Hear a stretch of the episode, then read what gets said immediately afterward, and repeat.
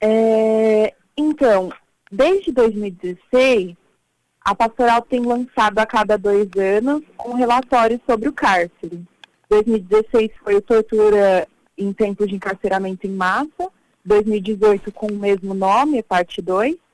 Em 2020, a gente fez uma reunião para pensar nesse relatório que seria publicado, mas a gente pensou, cara, está acontecendo uma pandemia mundial, os presídios estão estourando de casos, só que a gente não está sabendo disso, porque os casos são subnotificados, não tem testagem em massa dentre os presos, e os familiares vinham trazendo muitas demandas.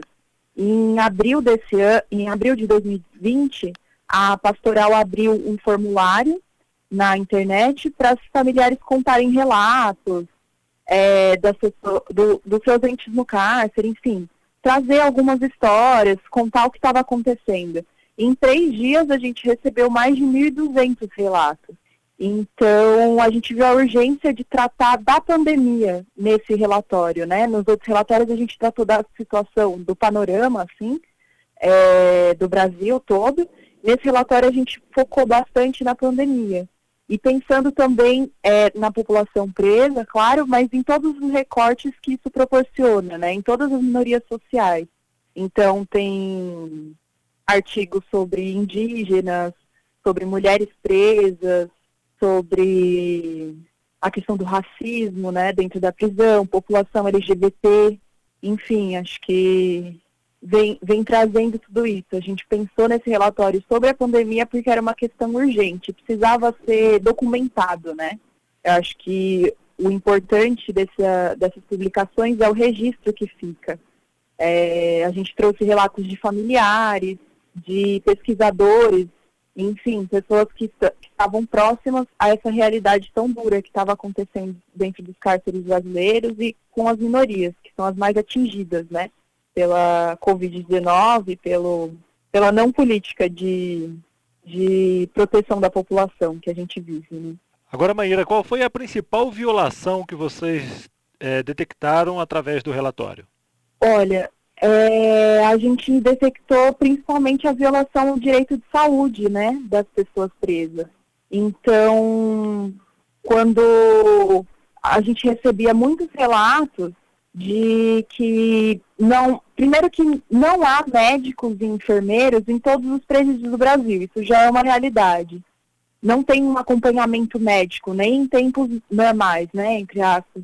E com o, a pandemia isso se acentuou. Então, as pessoas presas não tinham é, direito à, à, saúde mesmo. Eles não tinham como saber se eles estavam com Covid, porque não, não eram aplicados testes.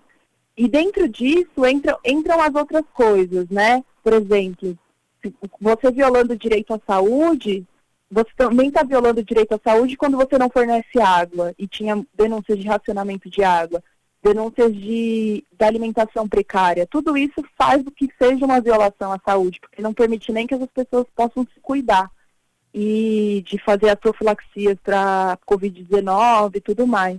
Além disso, a, a principal foi a violação ao direito à saúde. A gente recebeu bastante denúncias sobre agressões físicas então, nem durante a pandemia eles deixaram as pessoas presas em paz, assim, continuaram com intervenções, com tropas de intervenção dentro dos presídios, continuaram com agressões físicas.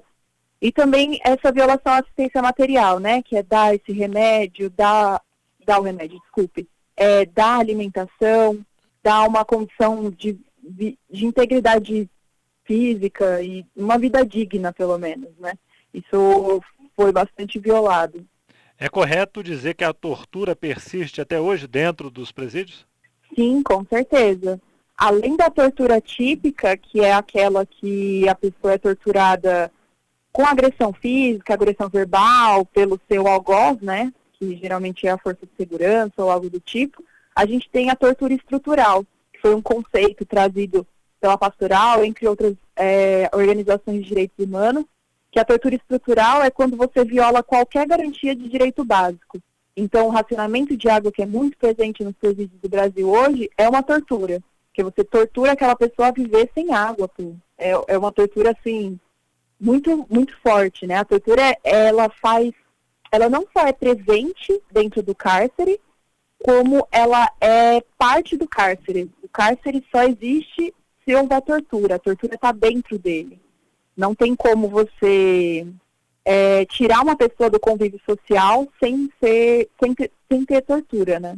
Agora você falou também da questão da falta de dados acerca da pandemia da Covid-19 dentro das penitenciárias. Como é que você vê essa situação? A pastoral analisa esta situação de falta de dados, de transparência em relação a essas informações? A gente vê com muita preocupação. Eu acho que não, não fornecer os dados, além de você ter uma negligência, um descaso, governos, as secretarias de administração penitenciária, enfim, todos esses órgãos, além deles tratarem com descaso a população presa, eles também é, operam uma política de morte né, contra essas pessoas. Se você não tem dados, como você vai tratar? Se você não tem dimensão da situação, como que você vai intervir nisso? Então, é, eu acredito que é, é muito preocupante, muito preocupante mesmo. Foram mapeados, assim, em outubro do ano passado, menos de 10% da população presa havia sido testada. Então, isso é muito pouco, muito pouco mesmo, e é um, é um descaso que reverberou em toda a população, né? A população em liberdade também sofreu com esse descaso. Então, a gente vê com muita preocupação, principalmente os cárceres, e principalmente porque eles ficaram fechados durante essa pandemia, né? Muito, a maioria, acho que quase todos os presídios, eu não tenho essa informação certinha, mas eles é, fecharam para visitas. Os familiares não poderiam visitar presencialmente, nem a assistência religiosa poderia ir. Muitos presídios continuam fechados para assistência religiosa. Então, com esse fechamento do cárcere e a gente não tendo dados oficiais, fica muito difícil saber a dimensão dessa pandemia dentro do, do cárcere e para poder trazer políticas de de diminuição dos impactos e dos efeitos dessa doença. Né? Agora, Maíra, algumas pessoas podem estar ouvindo essa sua entrevista e pensando, mas eles estão lá porque não são inocentes. E alguns uhum. até vão mais além. Ah, se estão lá é porque merecem. É, como é que uhum. você vê essas avaliações, esses posicionamentos, esses pontos de vista de que estão lá e que merecem passar por que estão passando e que ninguém é anjo, ninguém é santo e está lá. Não é à toa. Uhum. É, eu acho que isso se passa dentro do imaginário brasileiro, assim, bastante, né, dentre as pessoas, é o senso comum, pensar que quem está lá merece o sofrimento, merece é, que, enfim, que morra, que deixa morrer, né, deixa as pessoas quietas. Mas não é, não é assim que a gente deve ver essa situação.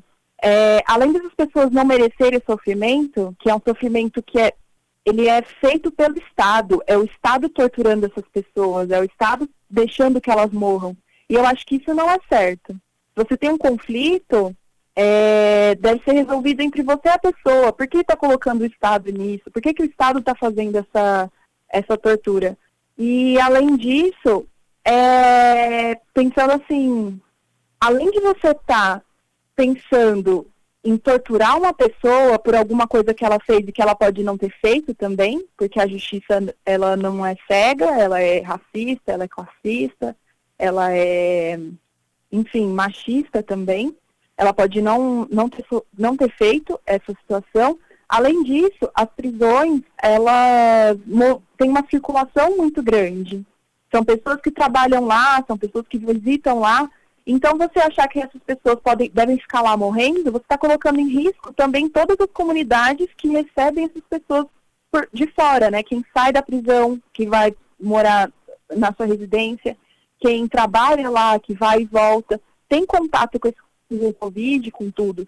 Então, você coloca em risco toda a sociedade quando você fala, ah, não, deixa quieto as prisões. Tipo, o pessoal lá não merece, não faz nada você coloca em risco não só eles, quanto as pessoas que têm acesso a eles. Então, acho que é, são essas duas, essas duas perspectivas, né? Primeiro que a gente não pode levar a pessoa presa é com certeza uma pessoa horrível e, enfim, porque a gente tem essa justiça que não é uma injustiça, né? É uma injustiça. E também essa, esse risco que a gente coloca às outras pessoas, né? Toda a comunidade. Eu gostaria então de agradecer mais uma vez a sua atenção e disponibilidade de conversar conosco e dizer que estaremos aqui sempre à disposição para divulgar o trabalho de vocês. Ai, que bom que a gente pode contar com vocês, viu?